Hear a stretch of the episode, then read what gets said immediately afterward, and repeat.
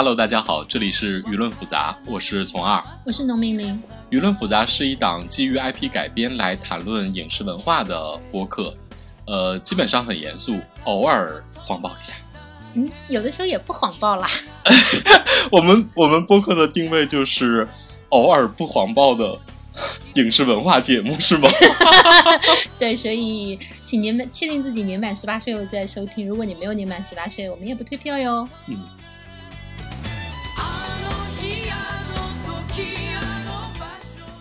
Hello，大家好，这里是舆论复杂，我是从二，我是农民林。呃，鉴于我们两个人就是最近实在单口相声或者就是对口相声，对对对，说的太频繁。然后这期我们拉来了我们的一个朋友，然后呃，这位朋友呢是一个著名的日本的影视剧的观察的专家，然后也是我朋友圈里边我觉得啊看。日本的影视剧最多的人，然后几乎能够做到跟日本的影视剧同步观看的这样的一位达人，满江红老师，欢迎他。欢迎欢迎。大家好，那个我是满江红，那个 就对日本电影电视剧比较了解一下吧。大家有什么问题要问的，我可以尽量解答。呃，满江红老师他自己有一个微信的公众号，叫。腹黑毒舌萌叔的望远镜，大家如果对日本的影视剧感兴趣的话，也可以关注一下。然后我们这期邀请来了满江红老师呢，大家也就知道说我们这期要聊的一个题目。这个题目呢，其实是一个比较经典的话题，但是我们希望能够放在现在的这样的一个娱乐环境下来再重新聊一聊，就是日剧是不是不红了？因为我几乎每一季。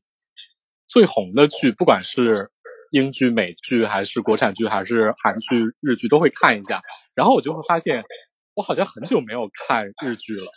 呃，我看的可能比虫儿还要更多一点。我正常的话是，呃，每个季度都会挑个一两部来看。但确实是在今今年，我觉得几乎春季和夏季，我几乎没看，就除了咱俩聊那个杯子蛋糕。嗯嗯，我发现我现在除了腐剧和美食剧，几乎不看日剧别的剧了。哎，你你别说那个，今年呢，其实呃相对来说，因为夏季档整个扑街，就没有一部特别好的剧值得拿出来说。但是呢，冬季档其实我觉得有一部剧还是蛮不错的，你们叫做《物言推理》。那么你们要说今年特别火的剧呢？倒还真的是没有什么特别值得推荐哦。还有一部腐剧，可能你们也可以关注一下，叫做叫做什么来着？《消失的初恋》，一把捧红的木黑莲。这个我没听说过。哎，对，这部这也是一个同性剧，但是呢，这部剧也是拍的不错，我也看过了。那个这这部剧就是。因为他是用了道之佑俊和那个木黑莲，这个剧就彻底把木黑莲捧红了。所以这个剧你们感兴趣的话，也可以去看一下。嗯，也是拍的不错的这个同性剧吧。嗯。所以我现在把。呃，话题再聚焦到我们这个日剧红不红的问题，就是大家印象里边，你们觉得上一部比较出圈的日剧，或者是说我们比较大家比较熟知的日本的剧集或者是编剧之类的，你们能想到的是谁啊？我我这边。我可能只对板垣瑞二老师这两年比较红有非常深刻的印象，因为他提供了非常多的表情包金句，你知道吗？金句的金句专家。板垣瑞二的确是最大的京剧生产他几乎每部剧好像都有很多的京剧出来。那么最主要的，我觉得可能对九零后、零零后来说，板垣瑞二的出圈是因为今年的这部电影吧，就是他的《花束般的恋爱》。对这部电影呢。他在国内有，因为是正式引进的院线电影，然后呢，我发现这部电影放了之后，就是说很多完全不知道板垣育儿的人都会去电影院看的，然后都觉得很感动，然后还会发朋友圈去推荐，所以我觉得这个电影是真的让板垣育二让嗯在中国国内比较知名度大提的一个作品，所以这点还是挺重要的。是不是官方？虽然虽然实际上这个这部电影其实去年我们在网络上已经拿到资源可以看了，但是真正在中国火起来，的确还是通过院线电影的这种方式比较能够达到每个就普罗大众的这种水平。所以花束般的恋爱真的很厉害。板垣老师其实是在二十年前就做到了日本日剧的黄金编剧的这样的一个明星明星编剧。对他，他的确是靠这部剧一战成名的。对，然后他此后还有非常多标榜的战绩，然后等一会儿我们会再具体的讲一下。然后他今年夏天其实是遭到了收视率的这样的一个怎么说呢？滑铁卢，嗯，这方面能介绍一下？呃，可以。他因为今年的夏季档，因为是大概也不知道为什么，就是今年夏季档是史上最烂的一个日剧档的夏季档，就整个呃夏季档二三十出黄金档的这个电视剧的企划全部失败，就没有一部剧能够让人能够支撑到三集以上的。那么。其中就包括了那个板垣育二最新作是《初恋的恶魔》。那么结果呢？这个剧呢，它其实是一个探案剧，它是它用的卡司也非常的强强劲，它是用了林浅都。我想熟悉日剧的人可能知道，林浅都是原来演演过《火花》之类的《水男孩》啊这些热门火。日剧的，那么女主角呢是松冈莫优，是《小偷家族》里面的特别火的一个女演员，然后还有好像是嗯丙本佑啊之之类，还是丙本佑还是丙本胜，我记不太清楚。但总之，它而且是个探案剧，但是呢，它这次玩的有些过火，就是说让人看的。很不舒服，为什么呢？因为他这个剧有些用，那哪怕我是经常看日剧的人，我就觉得他这个剧也比较装，就装，就有点过分的装，来搞得莫，搞得节奏上也很古怪。然后这个剧我就实在是撑不过三集，就最后也就弃了。然后呢，在日本的情况是怎么样呢？它的收视。在那么多差的夏季档也是垫底的，大概没有到平均收视没有到百分之五，这个是它最大的滑铁卢，我觉得。感觉日剧现在等于说像板垣育二这种黄金级别的大神都有手的情况，更别说日剧整个在中国传播力可以说是有一点下降。我们我记得以前经常有一个。年更话题就是日剧和韩剧到底在中国谁更红，或者是说那个更扩大一点的话，我们所谓的有这种看剧鄙视链，就比如说看美剧的人瞧不起看，呃看英剧的人瞧不起看美剧的人，看美剧的人瞧不起看日剧的人，瞧日剧是说看日剧的人瞧不起看韩剧的人，感觉现在好像反过来了。嗯，是这样，我我来解答一下这个疑问啊，为什么会有这样一种感觉？首先呢，我们必须是承认，从绝对数量上来说，现在看日剧的人肯定是没有那个看韩剧的人多。那么你说从大环境来说呢，那的确是这样，就是说韩剧这两年。年，因为从我所知的，就是说，大概十多年前我在北京的时候，嗯，参加各种饭局啊，包括嗯各种局的时候呢，就了解到，就是不是了解到，就直接看到他们韩国文化的人他是怎么样去攻略我们中央电视台的一些人，然后就几乎是买断一个十多年前买断的那个电视剧频道的。一个时间段，它持续的在输出韩剧，所以呢，它这个嗯韩剧呢，实际上是造就了一大帮的这些嗯国内的受众呢，慢慢的习惯了韩剧的这种口味，那么导致这个群体比较增长。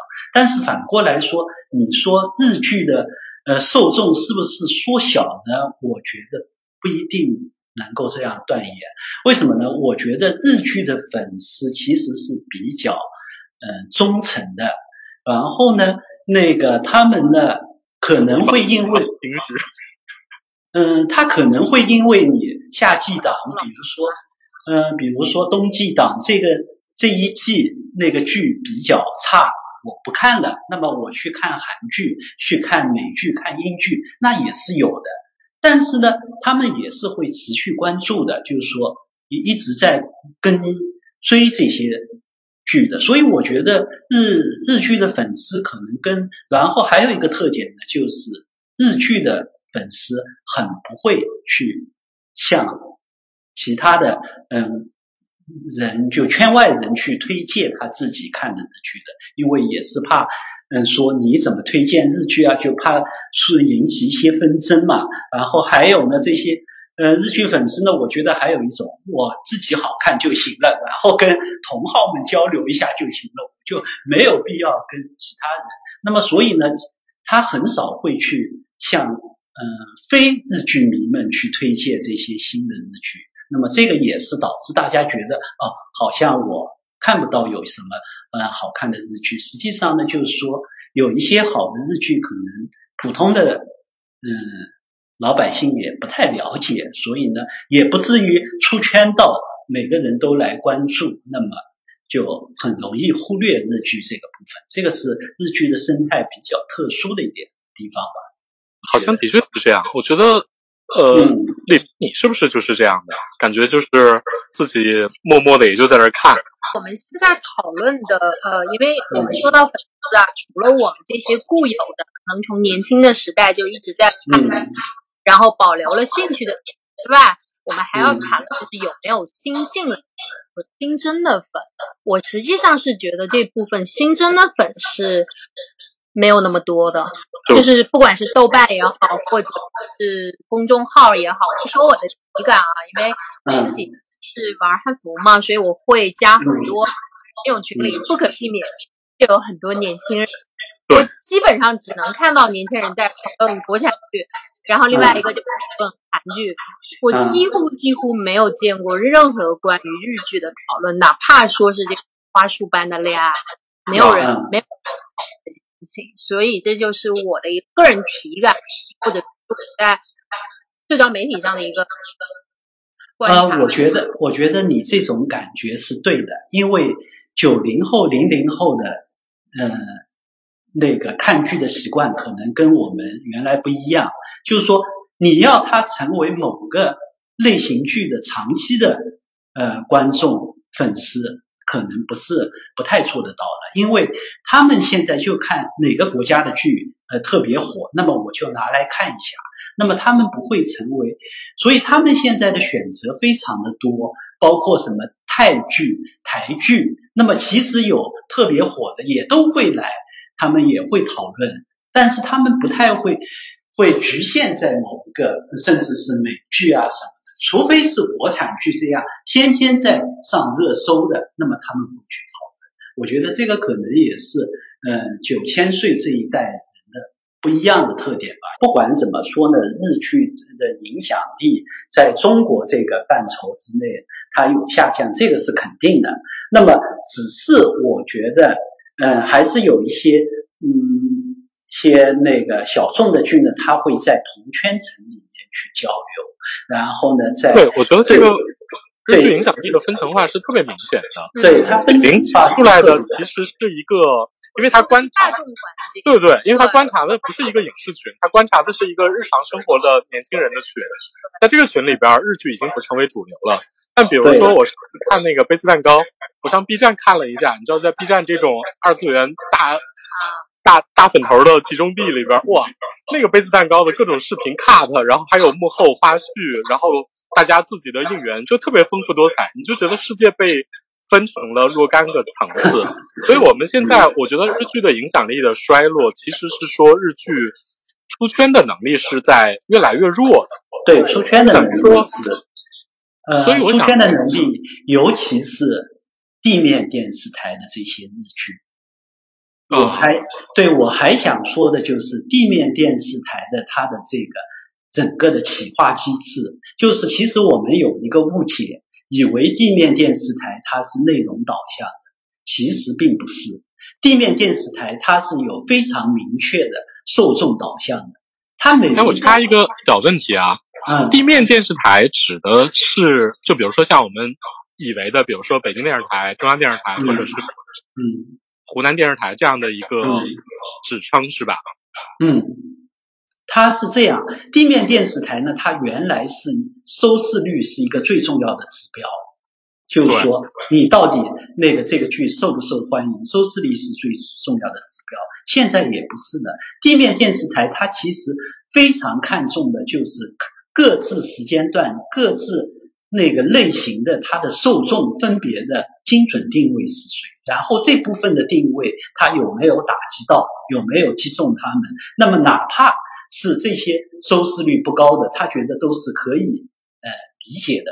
这样去看呢，你就会发觉为什么那个地面电视台它不容易出圈了，因为它首先照顾的是国内的这些精准受众的那个群，它从来不会考虑外国观众是怎么看看这些电视剧的，所以这个要出圈的难度就太大了。这个就是为什么地面电视台的日剧你很难那个被国内的人感兴趣的，因为它是有精准受众的，包括是你是黄金档，那么你必须要有多少的受众，或者你哪怕是黄金档，但是你的这个类型，因为是要瞄准的，比如说是针对中学生的，针对小学生的，那么你要达到一个什么样的标准？它都是不同的企划，针对这样来说，这样你就可以理解为什么有些剧它收视低，但是这个编剧他一直在做这方面的事情的，所以这个是我们给我们嗯理解。举一下，比如说具体剧集的例子，比如说他在日本其实是收获了呃、嗯符合预期的这样的一个收视也好，还是观众满意度也好，但其实在国外，比如说并不受欢迎，或者是反而更受欢迎之类的这样的一些剧集，来给我们解释一下吗？嗯，那么我想举的一个比较代表性的例子，可能是呃野岛伸司。野岛伸司呢，他是最早也是跟着板垣瑞二这一代一一起起来。他最早的作品，我不知道你们有没有看过，就是未未成年啊、人间失格啊、高校教师这些那个经典的日剧。对，是那个唐本唐本 Kinky Kids 他们两个演的那个是吧？人间失格，对，人间失格这些，嗯，就他比较擅长写这些暗黑的剧，然后呢，他进入到新世纪，他的一些作品就始终是不太如意，因为他反映的是一些那个呃比较日本本土的一些现象的一些日剧，比如说是什么爸爸火啊这些啊，嗯，就是讲嗯少女援交的这些。这个还有是我想一下啊，那个，嗯，还有他最近的这个，呃，百高岭之花是石石原那那个石原的这个作品嘛，也不是很成功，对吧？我给大家补充一下，就是这个野岛伸司可能对国内的很出圈的，大家知道了一个，其实可能是一百零一次求婚，因为黄101渤跟林志玲翻拍过这个作品，这也是一个 loser 男和一个大小姐这个这样的一个追求的。这样追求的一个过程，它是一九九一年的作品，嗯当时的大热之作。然后那高岭还有一个之花呢，他最早的一个作品，还有一个剧，可能我估计九零后、零零后的父母比较熟悉，《同一屋檐下》也是一个导师。哦，对对对，对他也是导师。这个这两个没有那么暗黑，都是家庭。对，那个都是比较温馨的这个东西。但是他进入零零这么大？对一零年后，他的作品就嗯非常的边缘了，就包括是在日剧啊、那个日本国内可能最出圈的可嗯最受好评的可能是《高岭之花》吧，就石原里美的那个剧吧。那这个剧，对这个剧，我也是看了两集，不太看得下去了，对吧？但是《高岭之花看》下去。嗯，你说什么？看不下去？男主太丑了。是的，哦，我也我也是看了两集，我无法忍受那个难看的男主，我就是想比较一下啊，高岭之花和这个一零第一零一次求婚，其实都是一个丑的男主配一个大美女，但是为什么一九九一年的时候可以成功，然后到了二零一八年的高岭之花就惨不行了，是吧？没有，还有一个就是高岭之花中。石原里美的这个角色好像是比较淑女的这种角色，我也不是很喜欢，不太看得下，就和她以前的这种类型都比较呃相似，所以就不是特别的看得下去。但是这部剧我跟你们说，在日本好像还是比较受欢迎的。秋季档会有《高岭之花二》开始。对这个剧我虽然没看过，但其实好像成绩还可以。石原里美，因为我经常看到石原里美在被提及的时候称呼她为高岭之花。对啊，因为她这个可能在日本的嗯感受度跟我们国内人的感觉不太一样，所以她这个剧能够拍续集，就证明了应该还是有在日本本土还是有一定的那个吸引力的。对，能拍续集的剧就是成功的剧。对啊。在现在这种女性的审美女凝上来的时候，大家已经完全不能接受如此丑和普通的一个男 主。对啊，就觉得你你像国内人怎么可能接受这么丑的男？除非他是波金，对不对？而且他又没有。我觉得很奇怪，因为一次求婚，我到现在看，我仍然觉得那个男的虽然那么丑，但是他能够成功，能够成功追得。美人就是癞蛤蟆终于吃到了天鹅肉，我还是觉得很感动啊。啊，对，一零一次求婚，我觉得可能跟武田铁矢的个人表演魅力还是有一定关系。对，对吧？他很有说服力，我觉得当时看的时候，就让人觉得说啊，这个男人对你的这个爱的这种真值和这个男人本身的人品是很值得敬重的。对你，你看到武田铁矢这个人，你觉得他这样？嗯，的人做这样的事情很有说服力，真的是很能够让女人心动的。这个和你的钱财啊什么的是无关的。那么可能我觉得九千岁，我们这代的中国年轻人已经不能接受这样的。你又没有钱，又那么丑，那我凭什么选？对不对？呃，顺便补充一句，我看《高岭之花》的那个男主。他不但是丑，没有钱，更重要的原因是他看起来就是人，就是有一句话说，他丑到让我怀疑他的品格。品格有问题。他他给人他那个气质给我的感觉很像马思纯的男友，就是那个曼彻斯特勒，你知道吗？张曼乐。开始人身攻击了啊！比如说黄渤，他也不好看。但你不会怀疑黄渤的人品，你知道吗？嗯。但有的男的，就是往那儿一站，你就会 相由心生，是吧？过分。嗯，我记得好像《高岭之花》的那个男主主要好像还是一个音乐人，嗯，来是就更像曼彻斯特勒。对，所以就不太那个，嗯，演技上可能也是有点问题吧。对。所以，所以《石原里美》最后被他追到了，是吗？当然啊。我操。所以你知道为什么不看吧？顺便一提，他的豆瓣评分五点九，也是有原因的。对，我觉得是在女性意识已经高涨的情况下，你再去看这样的尤其是国内啊，国内这两年的氛围，我觉得是不会给这样的一个情感关系去打高分的。但可能日本的这种男女关系和大家对，可能是跟国内是不太一样。嗯，对对，嗯。所以这个，所以这个，我就想呃问一下满江红老师，就是等于说时代在不停的变化，大家比如说在日本本土和在中国的。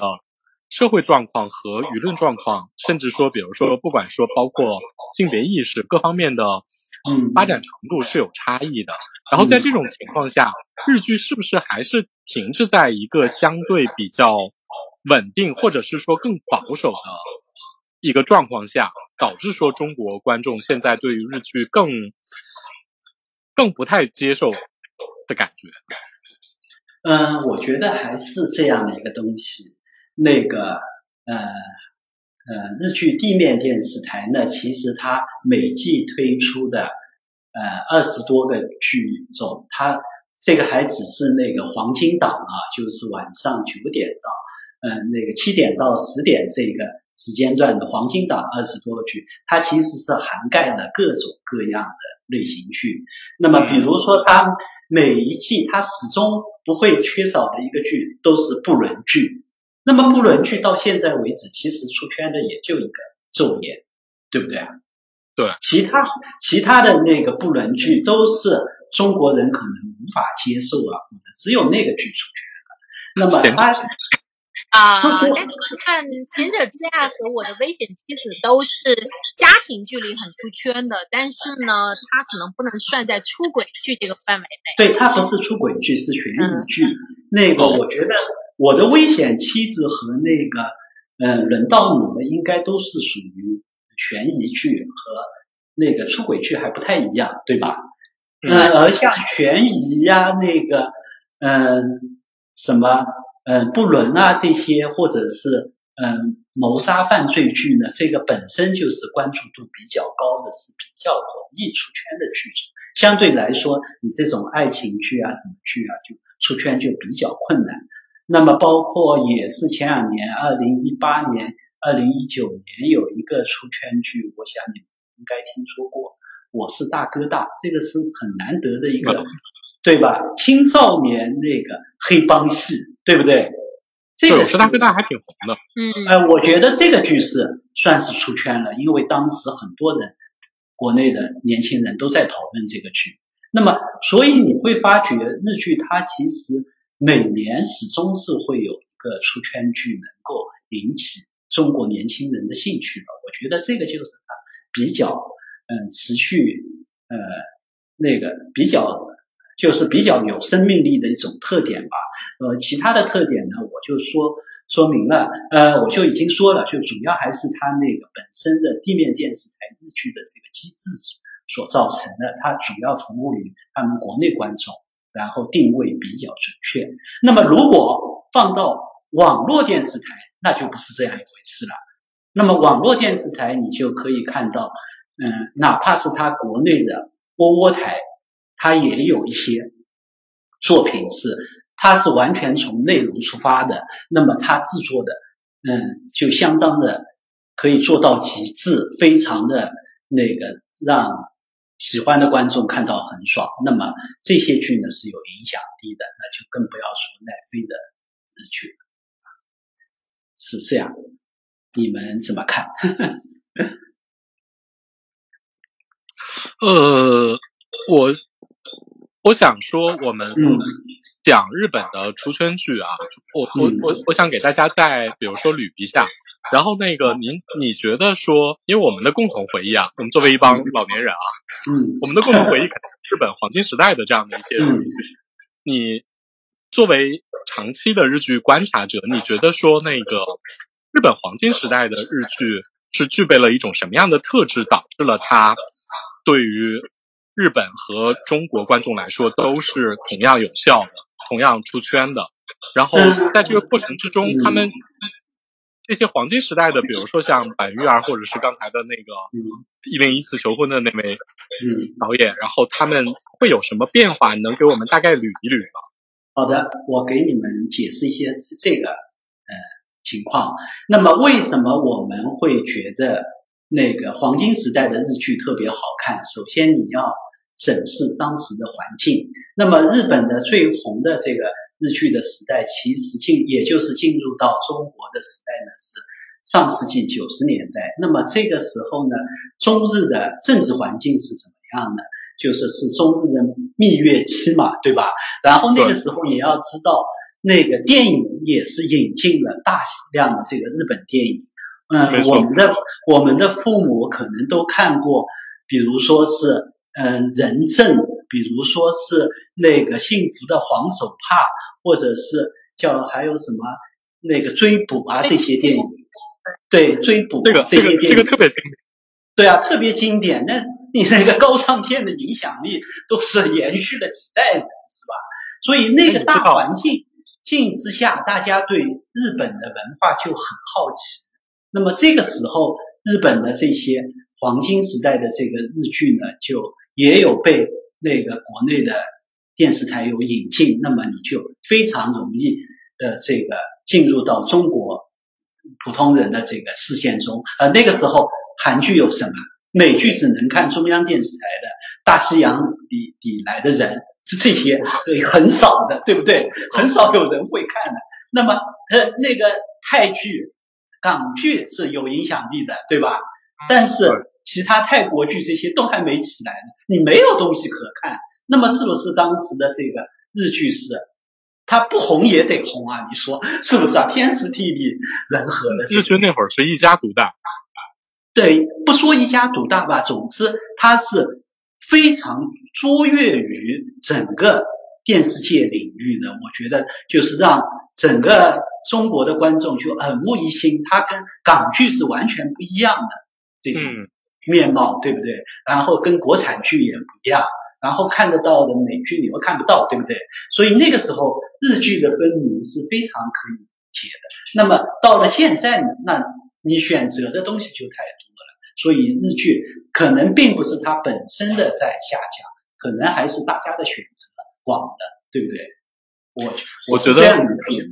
嗯，对，就是我们这一代人都是看着日剧长大的，包括《东京爱情故事》，包括《悠长假期》，嗯，很多很多，包括木村的那个《Hero》啊，然后包括进入新世纪以后，类似于半泽树啊，都还嗯，些网那么对一些在大众层面很出圈的剧集，嗯，对，那么我还想跟你们说的就是说。这些黄金时期期的这些日剧的编剧，他们是不是已经衰落了呢？我觉得不是，而且他们大部分是在一零年后，就是嗯近十年，还是有非常不错的这些剧集出现。我随便嗯说一些例子，然后你们听听是不是这样？比如说，嗯，最早嗯那个时候大和拜金女是那个时代出来的编剧，对吧？就是，嗯，松岛菜菜子《大河拜金女》也是那个时代出来的。那么这个编剧叫中原美保，他呢，那在上世纪的时候的代表作品是《派遣的品格》（Doctor X），对对吧？但是，但我跟你说，他厉害就厉害在，他到了一零年以后，他还拍了大河剧《西厢店》。这些编剧如果能够转战大河剧、晨间剧，那么就说明他们是完全受到了日本编剧界的认可，就是可以去干这些剧的。山谷信息也是这样，就山谷信息你会看到他现在剧比较少了，那么他主要就是在攻大河剧，所以这中原美宝他最近的是嗯马上要上的《七个秘书》的。这个电影版，还有呢是，对电影版，然后呢还有是那个秋季档有一部剧 也是很受关注的《旅行护士》，也是中原美宝，所以这个编剧他仍然是很吃香的。那么除了好像我觉得只有一个特例，就是野岛伸司不太顺利，这是唯一的一个不太顺利。还有《悠长的假期》的编剧北川月月离子，哦，对，他也他。对他原来的作品都特别红啊，什么从天而降的一一颗星星、美丽人生、跟跟我说爱我，还有无法坦诚相对，可能也你们也都听说过，不一定看过，对吧？我插一句啊，因为观众对大河剧或者晨间剧的地位没那么了解，我们可以把大河剧理解为他转去写雍正王朝了吗？或者出班长歌了吗？那个也不能是这样说，因为因为大河剧在日本的概念呢，就跟国内的古装正统古装剧不太一样。因为大河剧呢，它是在日本受众定位很清晰的，所以它呢一直是保持有非常高的这个收视率。一旦是大河剧，它开化就是。百分之二十起的就不太可能有百分之二十以下的，除了近几年出现一个奇葩日剧，而奇葩大合剧，剧一下子走低之后就就就不太行了，这个是另话啊。但是大合剧的受众是是什么样的人群？中老年历史爱好者这些男性，这不就是我吗？呃，然后男性是吧？对，男性受众，所以它的收视率其实一直以来是非常固定的。呃，那个它的这个是因为 NHK 制作的嘛，所以它的这个收视率一直是比较高的。他为什么要请山谷信喜来做，也是看中了他比较能够抓住这些，嗯嗯，是戏剧技巧吧，就是这样。所以那个。呃，大河剧的这个定位跟国内不一样，受众很清晰的。一般来说，就是能做到大河剧的这些编剧都是被认可。然后晨间剧的代表呢是那个受众群体呢也是很清晰的，都是欧巴桑们，就是那些大妈们。如果拍了晨间剧，那么这个女性女主演一般都是会大火特火。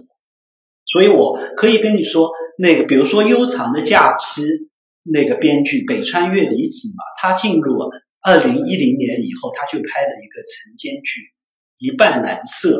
这个晨间剧呢，就彻底捧红了那个叫什么永野雅玉，你们听说过这个这个新人吗？对，我我知道这个新人，但是你说的这个晨间剧，我就没有什么印象了，没有出现到我。对，你们肯定不知道，这晨间剧因为大家关注比较少嘛，动不动五六十集嘛，对不对？然后，然后又是家长里短，一般题材主要是女性奋斗史嘛，是这样，肯定是对，肯定不太会关注嘛。是啊，比如说韩剧，我都知道，虽然我不一定都看了啊。对。就一般大河剧的，大家可能还听说过，但晨间剧可能了解的人就比较少。但是晨间剧的收视都是特别厉害，嗯，因为也就是我说的，他们日剧的企划受众很清晰，它就是围绕大妈们的这些晨间剧嘛。对，那我能不能这么理解，就是对日剧来说，就是抓住了这些中老年男性，然后抓住了一批欧巴桑这种主流的人群，呃，其实对他们的收视的影响就还挺大的。对国内国内其实现在的剧基本上，呃，最红的剧都只是为，说实话，我觉得是为二十五岁以下的人制作的。对啊，因为二十五下的人。会上网比较多嘛，就比较容易推送这样的，对吧？但是呢，我要说一句的话呢，晨间剧现在收视也在低，为什么呢？因为晨间剧的这批大妈们现在也开始看韩剧，甚至我跟你们说一个题外话，晨间剧的这些受众现在狂迷国内的古装剧。哇，可以理解，完全可以理解。我觉得他们会转移到这种古装甜偶剧去。不是，他们没有这些日本的这些欧巴桑，我跟你说是特别好色的，他就是特别看看脸的。所以我我特别惊讶的就是说，现在的日本的这个呃有些电影网网站啊，他每季他都推出那个。中国有一个什么剧，嗯，古装剧在日本的哪个嗯窝窝台上新了，哇，他都会介绍。然后这个不管这个剧有在国内有多烂，这个，所以这个是我还嗯，我因为去年写了一篇公众号嘛，是吧？所以还挺吃惊的。包括日本电影寻报也专门那个探讨了这个问题的。我靠，日本的欧巴桑真的是颜狗，我觉得。哎，那他们看是什么剧呢？是类似于像甄嬛啊，然后如懿啊这种的，还是说没有？他们嫌这些太老了，他们全部都是追最新的。然后他们追的这些嗯人啊，我都听都没听说过，这些真是的，就是国产的这些古装烂剧，那个什么剧很烂啊，什么他们都会看。对啊，就很多烂剧，古装烂剧太多了呀，对吧？当然，但我觉得他们会喜欢《梦华录》的。啊，梦华录对也也有可能，但梦华录好像还没有进入他们视线。反正我觉得去年做了一篇稿子，我就发觉哇，日本的欧巴桑们真的真是颜狗啊，是又特别甜啊。这个我们换换时间再说吧。然后我还是想跟你说说，我觉得黄金时代的这个日本的编剧还是非常的厉害的。那么出圈剧可能我觉得还有一个出圈剧必须承认的是。半泽直树里头，嗯，对，半泽非常红。半泽是真正我觉得是一部出圈剧，就是说我因为半泽直树两季当时都是同步日本在追嘛，然后我就发觉半泽直树的那个编剧的确是厉害，他的技巧。对，半泽直树应该是在整个亚洲都特别红。对，整个亚洲都特别，这编剧技巧特别厉害。但是呢，我想说的另一点，半泽直树的两个编剧呢，其实并不是。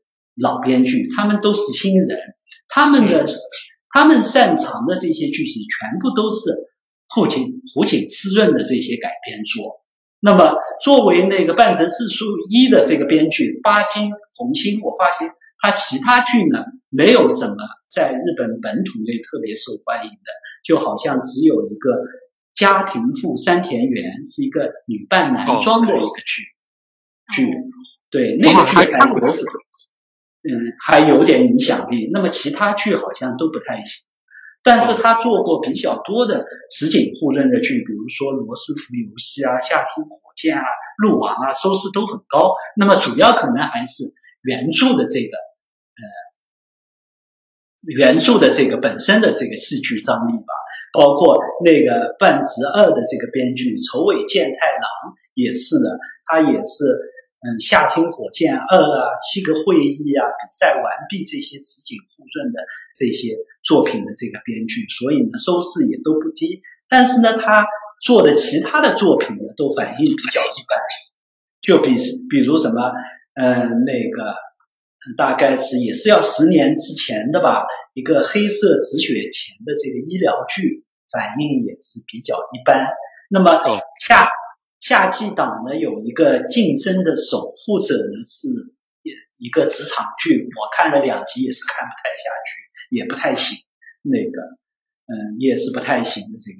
然后呢这些，所以这个剧呢呃我想说呢这些嗯编剧呢可能只针对那个部分的类型剧比较擅长。那么嗯还是说回到那个呃。黄金时代的剧，黄金时代的剧中呢，我觉得，嗯，可能有一个，你们刚才说的是我的危险妻子是吧？那个编剧比较出圈，是不是？对，我的危险妻子的编剧黑岩勉是一个非常厉害的这个编剧，他呢作品我刚才说的《消失的初恋》呢，也是他。编剧的，然后呢，他其实这两年的作品还都是比较不错的，包括比如说，嗯，木村拓哉的《东京大饭店》。哦，那个我看了。对，然后呢，还有去年的铃木亮平的那个《东京移动急救室》，也是他的。哦。哦，那个好像是去年那一档的收视第一吧？嗯，收视第一不至于，肯定不至于。但是算是收视比较高了，那个剧我我记得有一段时间是第一，因为我看了，你看了那个剧？对对，那个剧还不错。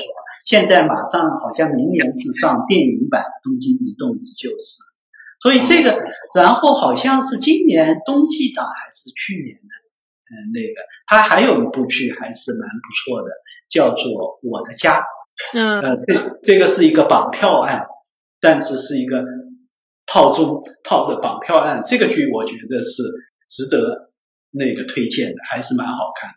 它是结尾什么都猜不到的这个一个剧。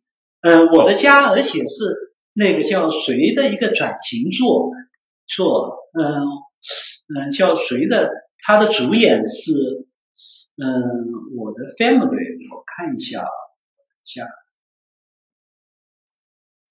嗯。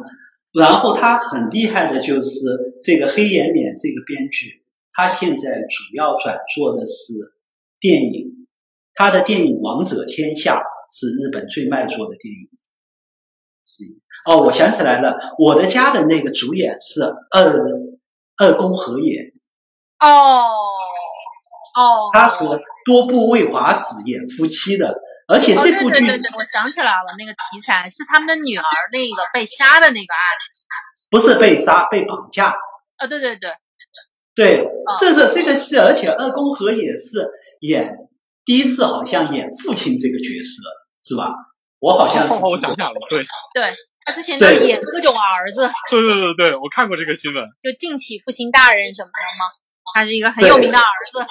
对对对，他是那个他的呃，其实这个还是今年夏季档，对，就没出圈嘛。二狗要当爹这个 演员新闻，所以我觉得这部戏其实还蛮不错的，对吧？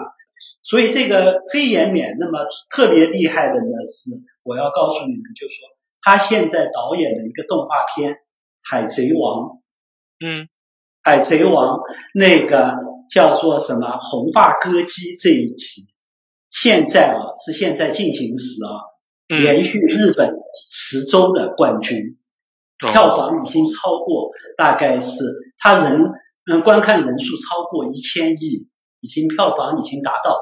嗯，多少一百多亿了，好像是这部剧剧这部动画片超级厉害，是今年的爆款。嗯，是根据这个漫画改编的吗？不是漫画改编，就是漫画，就是动画。呃，对啊，我说是根据《海贼王》的那个啊，对对对，是，对，根据漫画嗯改编。然后他那么他那么成功的，其实也不是没有理由，因为我发现翻了一下他的，做了一下功课啊。他之前导过啊，编剧过好几部那个《海贼王》的这个动画片，所以这次可能是集大成吧。而且可以告诉你们一个好消息，听说这部剧已经被国内的片商买断了，就是在等待上映。啊，到时候可以看一看《海贼王》天下无敌。上次那个北影节《海贼王》的那个电影被炒到了多少钱啊？六七千。海贼王在。北北京电影节好像有放是吧？对，然后那个黄牛票炒到了非常贵。呃，其实我觉得真的那个，嗯，日本的这些大制作的这个，呃，动画片还真的挺值得在国内的这些电影院上看的。说回还有一个剧，我不知道算不算是白色巨塔出圈剧，算不算出去？因为我看那个豆瓣看过的人也不算特别多，只有。嗯，十万多人。那么，白色巨塔应该还是出圈了，因为白色巨塔其实是在央视播过。对对，白色巨塔的编剧井上由美子呢，可能他最著名的作品可能还是《昼颜》吧，算是出圈剧，因为对吧？《昼颜》这个剧算是出圈剧。那么它个话题流量剧。对，话题流量剧也是也是个不容易。热搜剧。是的，对，井上由美子。那么她的其实最早期的作品呢，不知道你们有没有看过？是一手捧红的志田未来的十四岁的妈妈。哦，对，那段时间有好多这种未婚小妈妈、未婚小夫妻 的对对这样的剧。这部剧呢，其实也是第一次让三浦春马的这个人。被人注意起来，这个小爸爸的这个形象，所以对还是挺让人印象深刻的。那么我就想说，井上由美子呢，她进入就二零一零年之后，他现在在做的一些那个剧，他是不是也衰落了呢？我觉得也不能够这样说。那么他呢，做了一些剧，是主要是做了一些，嗯，我们的女王叫天海佑希的紧急审讯。室的系列已经做了大概有了三季吧，这个剧还是挺火的，对吧？然后还有木村拓哉的那个 B G 贴身保镖系列，我觉得也还是比较成功的。所以呢，你也不能说井上由美子好像就不行的这个评论，对吧？那么我再来看看其他的那个编剧，那个山谷信喜就太老，我们就不说了吧，就太出名了，就不用说了。他因为他最他最出名的那个古殿人三郎的系列，我想大家都知道，对不对？然后感觉他已经是一个上上辈儿的人了，感觉。上上辈的。然后呢，他最近呢，因做了一些什么作品呢？就是他改编的一系列的阿婆的作品，我不知道你们看过没有。就是阿加莎的，阿加莎的对阿加莎克里斯蒂的《东方快车谋杀案》呃，是那个野日本版的，呃，野村漫斋演的那个吗？对，他的那个全部都是野村漫的，他一共拍了三部野村漫斋的阿婆系列列的这个，他主要是在做这些东西。最新的一部好像是《死亡约会》，你们看了没有？这部还可以，比他的第二部好，《野村万斋》。主要是野村万斋的这个菠萝形象实在差距有点大。嗯，然后对，在菠萝系列里不算不算风评最好的菠萝吧？嗯，分评不行，但是它的改编作普遍，我不知道其他人怎么干，我觉得比好莱坞的那个改编做强一点。哦，对，因为好莱坞最近改了那版《波罗尼罗河查案》更不行。对，那个对都很差。然后那个我们反正我不知道其他人感觉怎么样啊，就是说我们日剧圈的就觉得好像他的改编至少比那个好莱坞的改的好一点。那么山谷信息呢，其实最近那也是长期在做那个大河剧，他今年有一部大河剧在做的是镰仓店的十三人，那么收视还可以。那么，所以他大部分的精力呢，可能就是放到大河剧上面了。嗯，他的最新的电影呢，有一部是去年的天海佑希的《没有养老的资金》，你们听说过没有？哦，哦，知道那个，我知道。嗯，那个剧呢，就呃那个片子呢，我看了一下，那么不算很出彩，也就是中规中中矩吧，就一般性。所以说明大合剧可能还拖欠这个。嗯，拖的这个精力还挺多的。那么还有呢，我再想聊聊呢，就是有一些剧呢，呃，编剧呢可能名字大家不太熟悉，但是呢，可能嗯，大家对他的作品会嗯比较熟悉。有一个老编剧呢是拍嗯代表作是《树木二科》，你们听说过没有？哦，树木二科很有名啊，非常有名。对啊，树木二科废柴行动组的一个鼻祖吧。对啊，然后他还他在黄金年代拍的是《水男孩》的这些事业，那么后来呢又拍了嗯三崎分子老师的《华丽一族》，这个编剧叫桥本裕志。那么他在进入到那个一零年之后，是不是衰退了呢？我觉得也不能这么说，他的电影。有一部电影在国内很出名，被引进了，叫做《垫底阿妹》。哦，对对对，票房非常好。对，票房非常不错的。嗯，这个是他编剧的。然后还有电视剧《罗马浴场》系列都是他编剧这个桥本。哦。那么他的电视剧呢？我觉得在近两年他拍的电视剧好像的确是都不太。不管是在日本本土还是在国内，都反响不太大。一部呢是小栗旬的那个《日本沉没》重制版的电视剧，是去年的；还有一部呢就是今年夏季档的一个《水下罪案搜查班》这个一个剧，好像也是扑街了，比较厉害的，不太好。但是他去年的有一部电影呢，我觉得呃好像在日本票房还挺好的。国内呢就影响力不大，叫做《爱的接力棒》，你们听说过没有？哦，我知道，但是没看过。对，就可能影响力也不是特别大。然后，但是这个桥本裕志编剧，我觉得他可能也在慢慢的转向电影吧。这个月好像日本有一部他的嗯新电影还挺受关注的，叫做《月之盈亏》，是大泉洋和那个木黑莲主。嗯，还有是有村架纯、春花他们演的这个片子还挺受关注的，所以他在国内的呃日本国内的业界地位还是值得嗯看非常看好的。然后呢，还有一个呃编剧的导演，可能大家听就压根就不知道了，《律政英雄》的编剧木村拓哉，《律政英雄》的编剧福田静，大家可能都没听说过，是吧？剧非常有名，但是编剧可能没有。对啊，编剧可能大家都没听说过。但是呢，他其实的确是上世纪最红的一个编剧。为什么？我们不要说你们了，连我们编那个日剧圈的都很少关注到这个名字。但是他是电影《阴阳师》的这个编剧，同时上世纪嗯八九十年代最红的、最火的这些。海员系列、救命病童、二十四小时系列，全部都是他编剧的，所以这个编剧包括我们熟悉的神探伽利略系列，也都是他的。包括嫌疑人 X 的现身编剧也都是他，所以这个编剧其实是呃挺厉害的。那么包括最新的一个那个呃最新的一集那个神探伽利略的电影版《沉默的巡游》编剧还是这个编剧福田静。那他的风格是什么呢？他的风格好像他的比较那个吧，但比较杂吧，我觉得。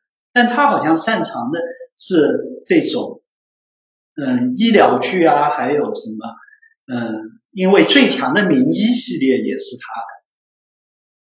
他的。哦。呃，然后他就非常，嗯，他他早就拍了大合剧《龙马传》，也是日本史上最高的这个。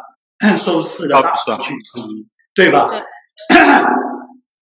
然后我觉得他更加厉害的就是进入到近两年吧，他拍的晨间剧《万福》也是超高收视，就是那个嗯谁演的？就那个的嗯《万福》是晨间剧，是也是小偷家族的那个主演演的女主演演的安藤英吧。对，安藤英演的这个神仙剧也是比较多。然后他嗯，冬季档还是去年年底啊，拍了木村拓哉的《迈向未来的倒数十秒》，我觉得还是不错。嗯，对吧？这个剧。然后，然后满江红老师等于说你给我们盘点了一下这种日本的明星编剧，大概他们的他们的代表作和活跃程度是吧？啊。对，包括我觉得他们大部分都是长寿的这个编剧，所以我觉得就可以解答你一些疑问，就是说编剧是不是日本的编剧都不行？我觉得这些长寿的编剧还是挺多的，他们还是。觉得这种长寿的编剧有什么特征呢？长寿的编剧啊，我觉得还是机智化，就是日本的机制化造就了他们的那个能够长寿，他们而且。不会是因为你一个剧的收视不好，我就把你否定掉了。就就哪怕那个板垣一二，他虽然拍了这次史上最烂的一个初恋的剧《恶魔》这个剧，但是他大家还是会看好他，因为他在不停的转换自己的舒适区，说明他是有创新能力的。所以我觉得这个是呃日日剧整个机制非常强的地方。啊，顺便跟你们说一句。有个平台，国内的平台已经把《初恋的恶魔》买下来了，待播状态，那么烂也也买下来了。可能便宜吧？你说能能能不能给我们讲一下这个日剧的这个你觉得保障了编剧的创作力的这个机制是怎么一个机制？能不能给我们详细的讲一下？就是我刚才其实已经提到了，它就是要求，首先你能不能够达到你的精准受众。你如果是针对一个小学生的受众，你在他们那边有没有引起反响？有没有达到你的这个预期的收视？那么就 OK 了。那么你至于你如果能够突然之间高很多，那当然是皆大欢喜。我就给你开拍电影，我就给你开拍其他的这个东西，继续加入投入，对不对？但是你如果在嗯这个嗯圈层中达到一定的水平，你。呃，没，只要不堕落的话，呃，不特别差的话，那么它还是日本的这个编剧机制，这个日本电视界就还是会给你各种机会，你去尝试。所以我觉得这个是有利于他们的创新和发展。包括那个板垣一二，他为什么会跳出舒适区，他去尝试各种类型，对不对？因为你做的好，他会给你更多的资源，对不对？但你做的不好呢，他也不会否定你，就会让你。尝试其他的这种那个东西，所以我觉得这个机制是比较厉害的。那我可以理解为，就是呃，日剧它其实是要求你保住你的核心层，然后这至于这个路人路人圈层是下一步的事儿。对对，你要是对你大部分的你会发现一些那个大部分的这个呃红火的这个新起来的一些编剧，可能他们。最早是做动画片开始的，或者做深夜档的编剧。因为日本的电视剧就是非常明显的就是编剧中心制嘛，对不对？导演可以随便换，但是编剧呢基本上是比较稳定的。那么你编剧你做的比较成熟以后，那你就有机会去做电影啊，然后有机会去尝试其他的那个东西。所以是看你自己的个人发展路径嘛。所以这个还是比较比较明显的，我觉得。哎，我问一个比较细节的问题啊，嗯就是日本现在地面电视台这些日剧，如果说它除了比如说一个比较明显的指标收视率作为一个衡量标准，嗯其他还有什么别的衡量标准吗？比如说像我们的，比如说我们有有豆瓣儿，或者说是别的什么之类的。嗯，日本也有啊，日本有自己的那个嗯，类似于国内的天涯的这个二频道，他们有那个板块，就特别的会来，嗯，特别呃的人会特多的去那边讨论当季的什么日嗯日剧啊、日本电影啊什么的，二频道这个嗯 BBS 是 RCH 是吗？对，好像是我记得原原，然后那个而且也是这么重要。SH 是他们非常重要的一个。我觉得，哎，不过这几年我也没关注，啊，不知道这个情况怎么样。但一般我本来以为是个唠嗑论坛，对，不过一 没想到还对影视剧有这么，它有点像美国那边的 Reddit 吧，嗯，应该是。就是各种都有讨论，然后有些板块可能就特别的红这样。嗯，嗯，对。但是我这两年没怎么关注啊，我想他们现在应该都转战到 Twitter 和那个 Facebook 了吧？应该都会有官方的这些日本哦，还是在一个社交媒体是吧？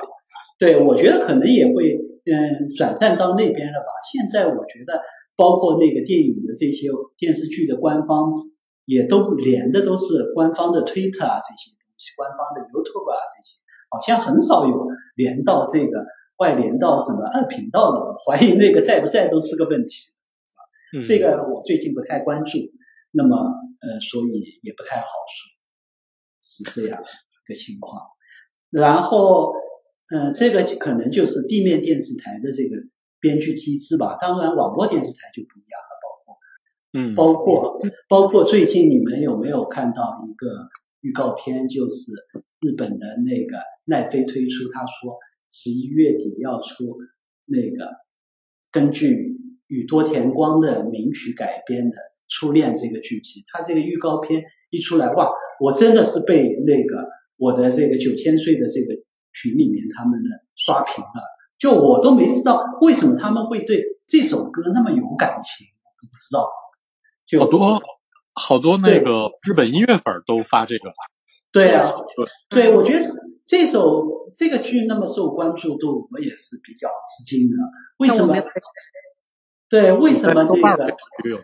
为什么那么年轻的人他们会对这首歌那么感觉？然后他们说听到这首歌就想起《魔女的条件》，我想哇，你们居然还魔女的条件，那个真的很老哎。这个很老哎。真的很老的剧了，对吧？是吧？哎呀，这是一批复古的年轻人嘛。对吧 他们说想起这个剧，然后听到这首歌想哭，他们什么的，我靠！我想真的是哇，这这届年轻人怎么回事啊？那么老土的啊老古旧的剧，他们都我觉得可能还是他们圈层化的比较比较明显。嗯，嗯，但是这部分人肯定不是日剧迷，就他从他们的年龄结构来看啊，就零零后啊，你说他们会对日剧有多大的兴趣？我我持怀疑态度，我不觉得他们会看过很多日剧，只是凑巧看了那个呃《魔的条件》，或者甚至只是在 B 站看过一些电影解说啊这样。我觉得现在已经很难拿日剧迷、韩剧迷或者美剧迷去定义一个一个群体了。我觉得这个这个定义可能会有点大，就你对，我觉得现在已经不能这么分了，大家的圈层化都是越来越厉厉害了。就是我各自圈里讨论我圈里的东西，除了国产剧所向披靡，在哪个剧都能聊起来，对不对？我觉得，我就我觉得现在只有像满江红老师这种，你知道所有的日剧他都会看的人，你才能说哦，这是日剧迷，我们都对对对，不配这个。我们都我 我们都不会拿这个 tag 打在自己的身上。没有没有，我我觉得我认识的一帮朋友，就日剧圈的这样，他们还都是会关注。但你说他们嗯、呃会不会呃那个每个剧都看，都也不是一样的，也大家也一样的，都是啊有好看的韩剧我就去看韩剧去，有好看的英剧呢，我就去看，就不是说会非常的固守的。但这个大家都一样嘛，你你本身不行的话，下季档这样没法救的话，我那我当然就看其他的呀，对不对？就是这样的一个情况。嗯，然后我想聊另外一个话题，就是日剧对跟中国受众的共情程度究竟是不是在减弱这个话题啊？我想的是说，我年轻的时候看日剧，其实是对日本黄金时代的我们共同拥有的这个日剧回忆里边，我是觉得我是能够充分的感受到那种都市化的年轻人的理想和状态，甚至有一些向往的感情。那会儿我就很喜欢日剧，但比如说现在，呃，很明显你就觉得，现在看的日剧，它描写的是在日本的人，就跟我有非常明显的情感。嗯，就是我觉得这两年还有那个，就是你谈到的是日本的这个现在年轻人的这种情感的这种和国内年轻人的情感的共情感下降，是吧？对，你能我觉得是整个生活都在下降，但是我觉得不只是年轻群体，嗯嗯，就中老年那那种差别就更大了。对啊，嗯，我觉得，我觉得你这个感觉是最准确的，就是说，嗯，我们对日剧中的年轻人的共情，好像是越来越削削弱了。我想，这可能是整个大环境的一个关系。就是说，如果，嗯，日本的年轻人他所感受到的整个是对世界的，嗯，态度。嗯，观感三观就也就是说三观吧。如果跟我们中国人的三观不太匹配的话，你就会觉得共共情能力差。那么我觉得相对于来来说，国内可能是最嗯近几十年来吧，整个的环境越来的越压抑，也是有一定的关系。那么可能会导致我们跟共日本年轻人的共情能力会。有错位，但同样的这个情况，我不知道你们你们对美剧美国人的年轻人有共情吗？你们对泰国人会会有共情吗？我的观察和你不太一样。比如说，我看美剧这一季，呃，有一个叫林肯律师，他谈的是一个开林肯开林肯的那样的一个律师。你说我对这个。中年浪荡男子有什么共情吗？我觉得我我对他的生活方式，对他的职业也共情，但是他谈论的是一个生活在他的低谷里的男人，怎么一步一步的逆袭，然后去搞定他的生活，搞定他的事业。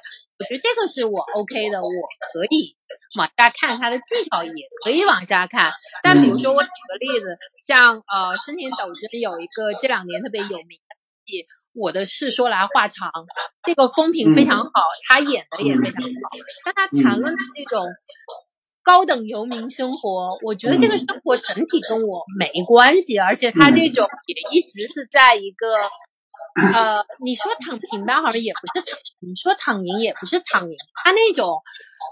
平静的丧的那种状态，我觉得是属于，如果我在那个状态，我可能跟他共鸣，但我不在这个状态，我几乎就根本不看，因为我对这个方生活方式是不感兴趣的。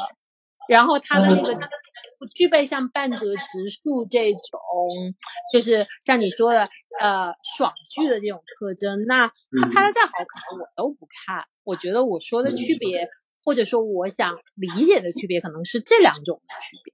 说日剧给我我个人的体感啊，比如说像这两年的木村的黄金那个东京大饭店，嗯，他其实还是有一点像以前的他演过的 Hero 啊这种这种类似的，就是他说的还是人类故事里的一些最常见的模板，就是一个英雄怎么从他的逆境里去。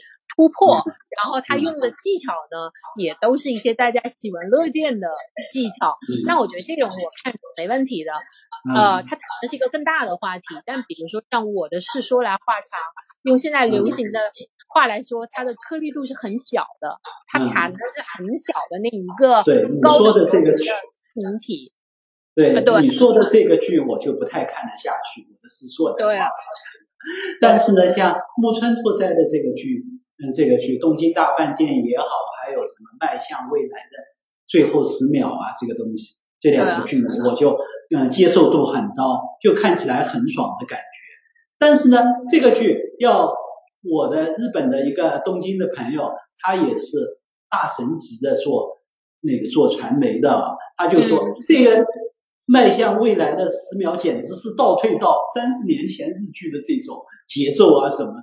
我我说管他呢，我看着就很爽啊，是吧？哎。那黄金那个东京大饭店和我的《事说来话长》在日本本身受欢迎的程度怎么样呢？啊，都是收视挺高的，因为木村拓哉还是挺厉害的。基本上 日木村拓哉的剧还是都是质量相当可以保证，对吧？那我的《事说来话长》呢？我的《事说来话长》好像是就比较，嗯，我觉得可能是在国内有点网红吧。嗯，我觉得好像在日本的收视也，我的事说来话长的编剧是谁来的？是好像是工藤宫九郎，工藤官九郎，对吧？感觉是像他的风格，他的圈层就比较固定，我觉得可能在国内出圈就比较嗯困难一点，然后在日剧呢，他就比较嗯，在日本本土可能就是。比较稳定的这个受众群，他所以他在日本你会看到工藤公嗯关九郎就是在日本他也很少去拍电影啊，他有其他什么发展，对不对啊？他就老老实实拍他的这些剧嘛，对吧？我觉得好像非常有特色的，对他的个人对啊，他个人风格太明显了，对吧？对，就我不是他的受众，我就很难进入到他的这个，我我个人是不是很喜欢他的戏，所以就。一直对他也不是太感冒，但是我理论上是受众，但是这个戏我也看不下去，也看不下去，被判了，所以所以真正出圈的，我觉得还是得靠那个编剧。哦，还有一个编剧刚才忘记提提到了，就是说那个李狗嗨系列的编剧骨折良太，哦啊，对吧？李狗嗨是也是真正的出圈剧嘛，对不对？李狗嗨在日本好像也。收视也非常好吧？哇，特别好，也是特别好。结果嗨在日本就是神啊！对，也也是神级的。对啊，武则良太是发展状况是啊，还有一个剧你们肯定看过啊，《约会恋爱究竟是什么》？哦，对吧？那个国内也发了，而且对啊，国内也挺火的。哦哦哦，那是经典的怪人戏。骨折良太，我一直认为他就是下一个。三股信息啊，他他拍的《行骗天下》系列不要太火，对不对？哦，对，《行行骗天下》在日本的时候是一直非常高。哇，那怎么可能不高啊？电影都拍了三集了，你要知道。对。都都吸引到台湾女演员那个大 S 去拍了，对不对啊？嗯。然后他也是非常明显的，就后来转战电影《愚人节》也是拍的很好，他跟山谷信息。道路一模一样，然后又现在又开始拍电影，然后不断的有这个电影作品这个出来，我看下一步大概也邀请他去拍大合剧了。否则良太还是挺挺厉害的，是吧？对，其实刚才那个满江红老师跟我们分享了很多特别细节的呀，然后特别好，然后你能不能从这个？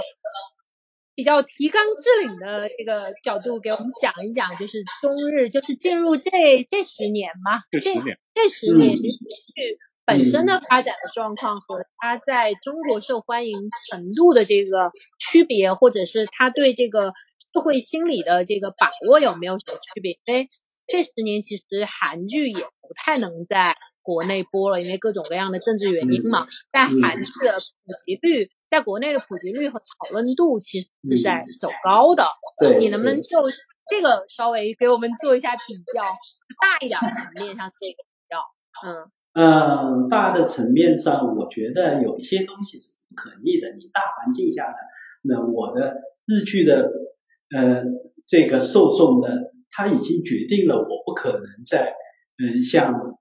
特别翻红就超过韩剧的这个，因为没有这个环境了，因为我不太可能说是我现在有一个电视台每天来播放日剧，这个是不可能的。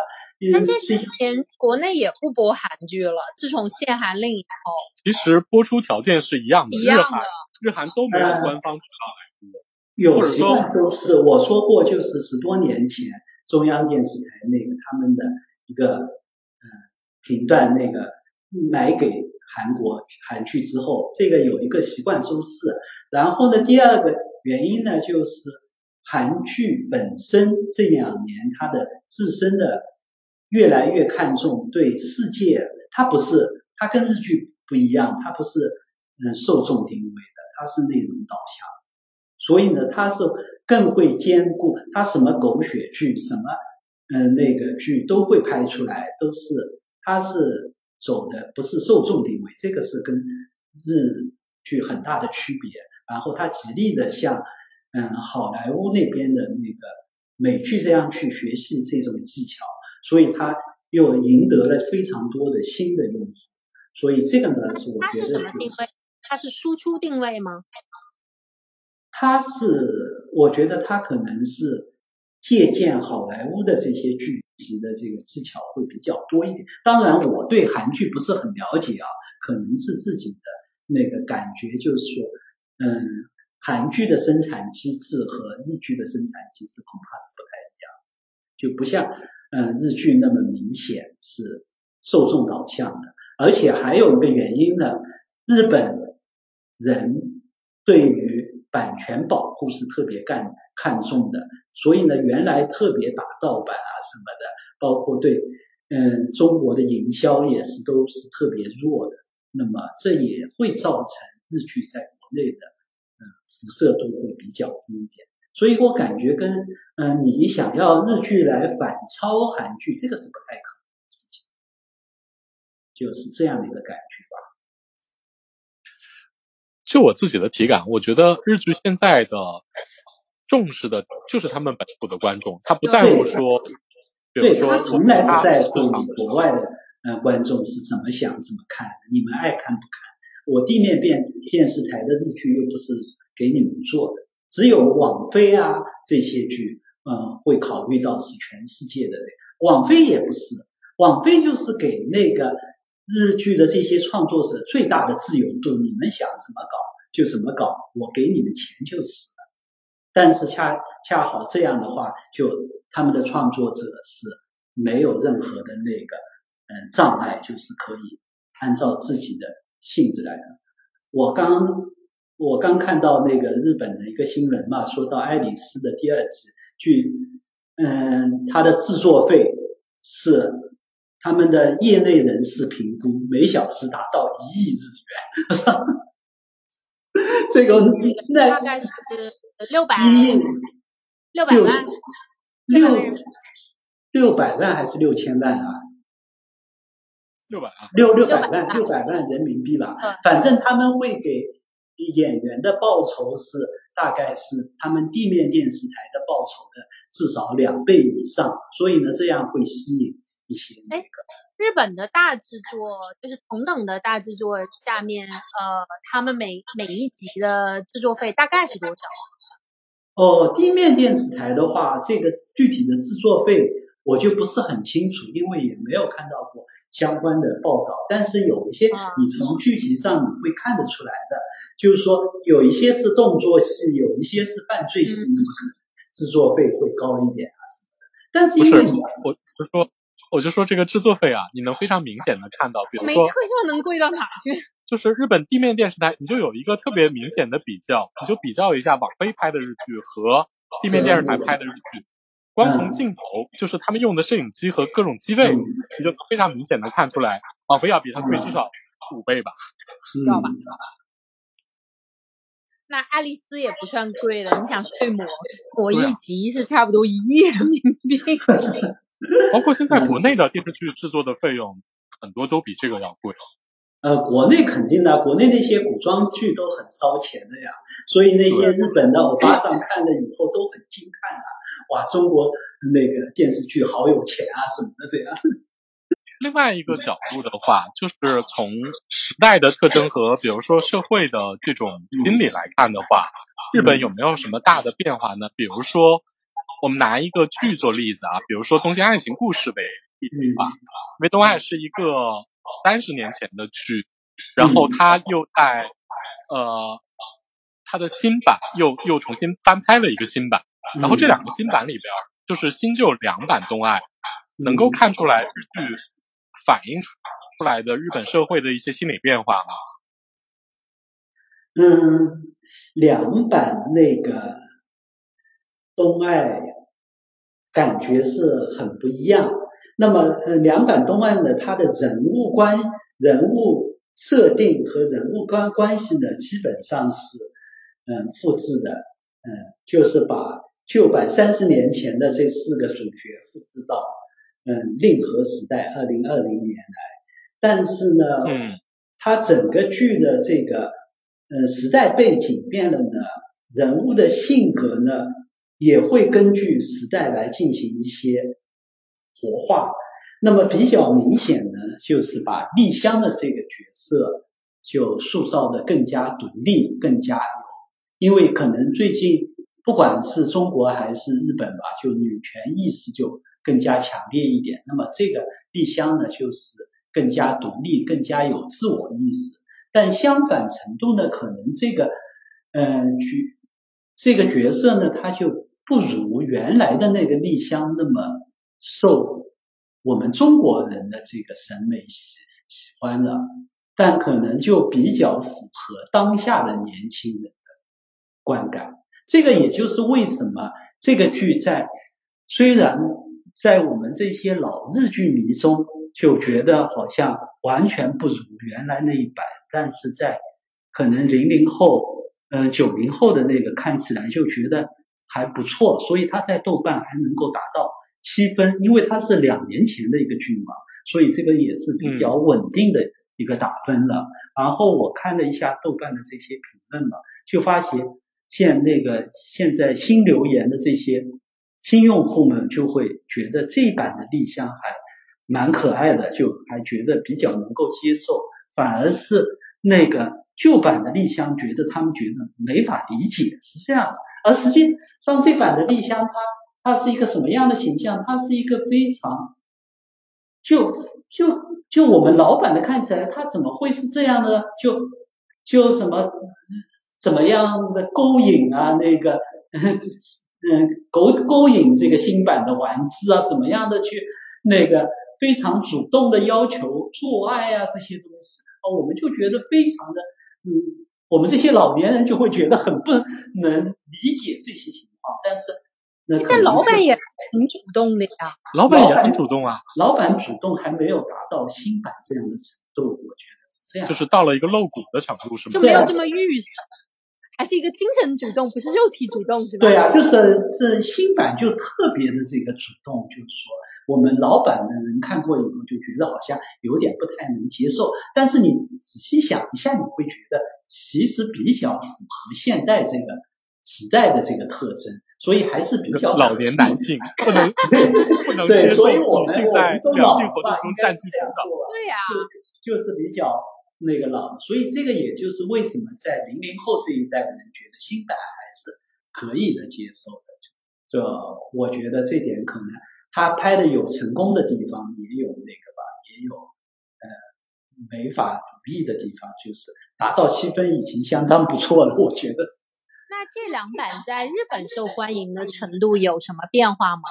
嗯，我要说的是，来自我东京朋友跟我说，那个翻拍版根本没有人看，在日本，日本人，嗯，日本他们本地的这些嗯本国人从来就一点都没有关注到这个剧。为什么呢？因为东京东京爱情故事原版虽然是捧红的铃木保乃美和那个板垣玉二，但是他是田裕二，啊板垣玉二对红人不红剧，就是说他那个剧本身的嗯当时的收视程度并不是嗯富士台黄金月九月九那个黄金段的收视排名靠前的，它它排在。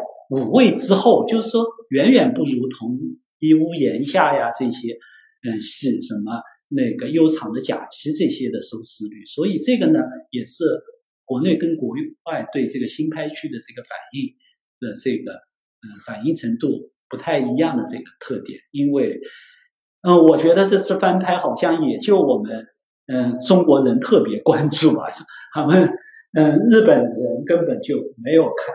看这个剧，所以他在亚马逊播出这个是完全不提，好像都提都不提这个事情。那你为什么？你看了吗？我没有肯定看了，因为我老板就没有看完啊。是的，我现在就要说出这个震撼大家的秘密，我没有看完。没有看的都爱。嗯。是的，我大胆的说出了这句话。天哪，你简直不配！哎，老板，你别说，我看这个新版不是我年轻时候对男男女女腻腻乎乎这件事情就觉得很。老板，这个我嗯，就是他新版播出的前后，我又看的，我还是觉得老板拍的很好，就板垣月儿真的很强，就拍的还是很好的。但是呢，就是说说那个新版拍的呢也不差。也新版编剧不是他吧？当然不是了，新版的编剧。然后我看了新版的编剧，果然他也没有其他什么戏特别出色的，是这样的情况。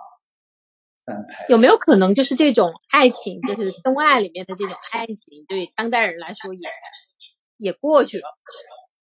嗯，我觉得你你看看他们的翻拍啊，日本的翻拍其实也是有点意思的。为什么爱情戏很少会翻拍？就几乎不会有人想到去翻拍《悠长的假期》，也不会也不会有人去想到去翻拍什么呃《美丽人生》啊这种什么剧，对不对？对。甚至都没有考虑翻拍《一零一次求婚》啊这些。高岭之花看半个翻拍。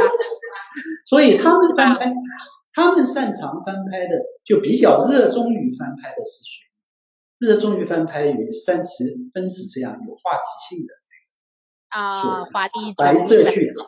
为什么白色巨塔拍了嗯五版的还要再拍一个最新版的二零二一年版？啊，那你你看完以后新版看完也不能说拍的不好，它还是有一些新的一些追求的，但的确是无法超过二零零三所以他们是求能够。他们想要找的翻拍是要有有一些新的想法要说，那么才翻拍。不像我觉得，因为三崎丰子的作品其实大部分都很早了，就是《华丽一族》啊，然后呃《白色巨塔》写的都是七十年代吧，还是六十年代？对啊，对，上世纪七十年代。但是每次翻拍都是仍仍然很成功啊。为什么呢？为什么他的作品这么有生命力呢？因为他描写的那时候的业界生态都已经变化非常大了。变化非常大，但是骨子里的一些东西可能还是没有变。就是他所说的一些社会的本质的东西，可能还是没有变。这个就是他权钱勾结。对啊，他们这个。嗯，他们这个医疗这个医院里面的这个结构啊什么的，这个爬升体制啊，可能这种仍然没有改变。所以这个呢，你你还是能够看到他们的为什么要拍二零二一年版，因为他们也是想加入一些新的想法。因为像二零二一版给我比较深刻的印象就是新增加了一个角色，呃，减少了把医药代表那个角色去掉了。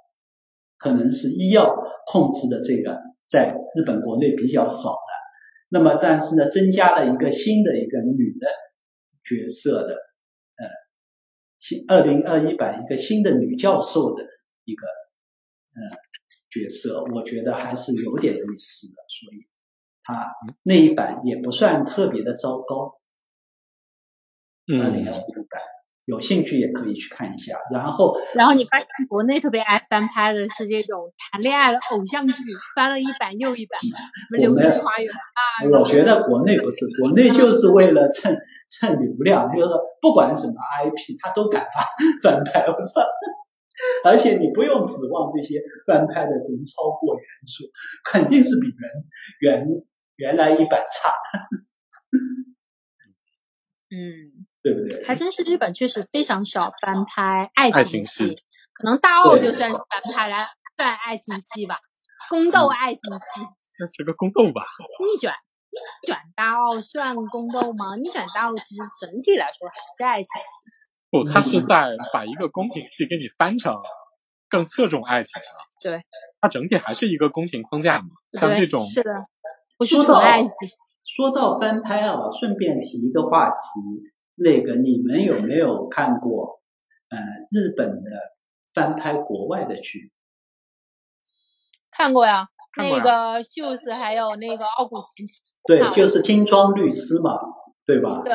你们有没有发现一个特点，就是日本的翻拍这些剧，它的质量也不会特别的糟糕，它就是非常的就非常的本地化，就是就能够翻拍的完全像一个日剧，而不像一个美剧或者不像一个韩剧，对吧？这个就是他们的我刚才说的，就是说他们受众定位，他们只服务他们的那个呃日本本国国民。所以呢，他不会拍的特别的糟糕，但呢也不至于特别的优秀，所以我就感觉是这样的一个特点，他们的翻拍是是，你们觉得怎么样？我觉得日本是，它不会特别糟糕，但也不会给你特别大的惊喜，你知道吗？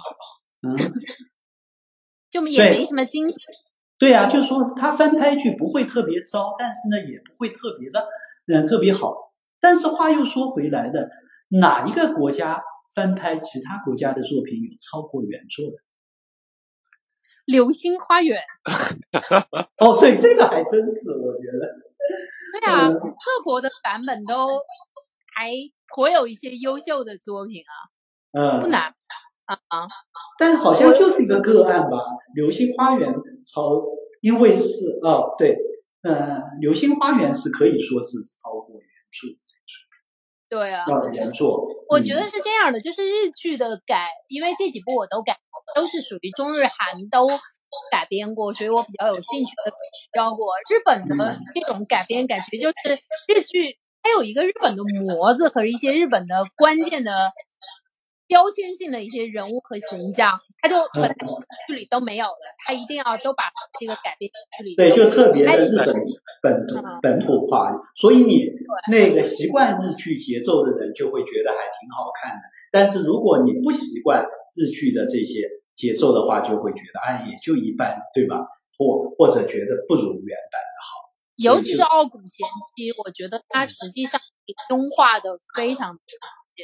哦，对，傲骨贤妻跟韩版比的话 对，傲骨贤妻的日版我也看了两集，追不下去。我觉得，我觉得金装律师还挺好看的，但是傲骨贤妻还行吧。对，但傲骨贤妻就看不下去。对，傲骨贤妻美剧也不够好，而傲骨贤妻太好了，就傲骨贤妻，嗯，真的不太行，改改编的是，而且是长盘贵子这样一个大妈演，对吧？但是这个每个剧都是大妈呀，就这个大妈剧全她特别显老嘛，对吧？不是我，我觉得不是年龄的问题。嗯。不要不要这么的中年男子好吗？好吧。年龄攻击了。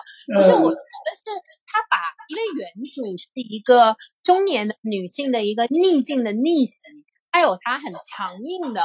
部分，但是呢，长坂贵子把她演了一个传统的日本贤妻，嗯，对，就是王宝钏，你知道吗？就是傲骨贤妻本质上是一个特别 tough 的人，但是傲骨是贤妻，对，然后日版呢，日版就把这点核心的东西给特别弱化了，所以它虽然很日本，但它看起来就特别不爽，而且特别平庸，对，对，就不太舒服看，嗯。